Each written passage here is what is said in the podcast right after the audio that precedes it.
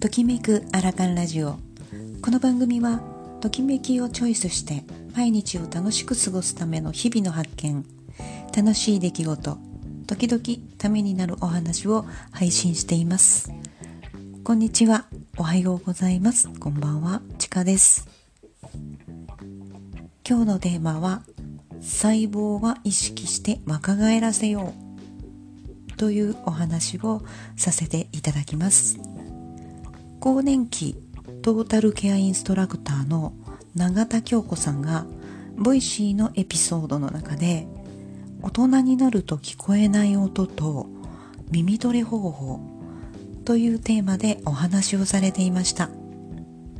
TikTok の中でモスキート音を聞く聞こえるというものをしていたらしくてモスキート音って蚊のあの羽の高い音ですね。嫌な音です。これは若い人には聞こえて大人になるにつれて聞こえなくなることに対して娘さんは聞こえるのに京子さんには聞こえなかったそうなんですね。それは耳の中にある細胞が年齢を重ねるにつれて働かなくなり高音が聞こえなくなる事象で一度聞こえなくなれば二度と聞こえないようです。この耳のトレーニングを紹介してみえました。意識してみる。これです。鳥の声なら右側からか左側からか注意を向けてみるという訓練法。これによって音の感知する力や耳も鍛え鍛えられるというものでした。このお話を聞いていて一つ多分これもそうじゃないかなということ。実は私自身のことですがサロンのメニューにシェービングがあってお顔や体の産毛をカミソリで剃るのですが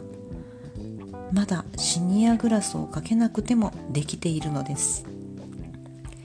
禁止はあって乱視もあるので天候や照明によっては時々微妙なことはありますが多分日々行うことでトレーニングをし続けている感じなのではって思うんですよね。実際に視力にもトレーニングがあってピントを合わせるためにペンを使ってゆっくり目だけを動かしてキャップにはめるそんなものもあるんですが目の筋肉をほぐして脳も刺激するというものです。これと似た訓練が日々産毛を見ることでできているのではないかなと思うんですよね。とこれは私の勝手な解釈です。この耳のトレーニングの、えー、紹介のお話を聞いていて日頃ちょっとだけ思っていたのでこの目の筋肉のお話もしているんですけれども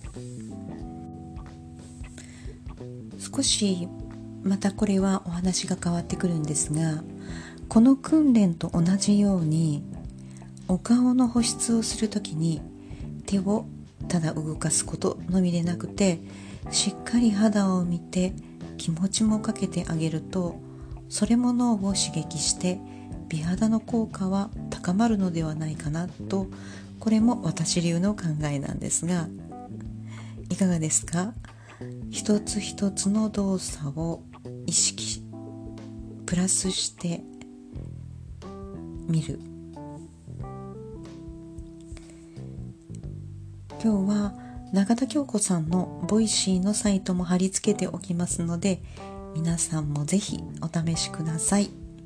今日は細胞は意識して若返らせようというお話をしてみました。ではこれで失礼します。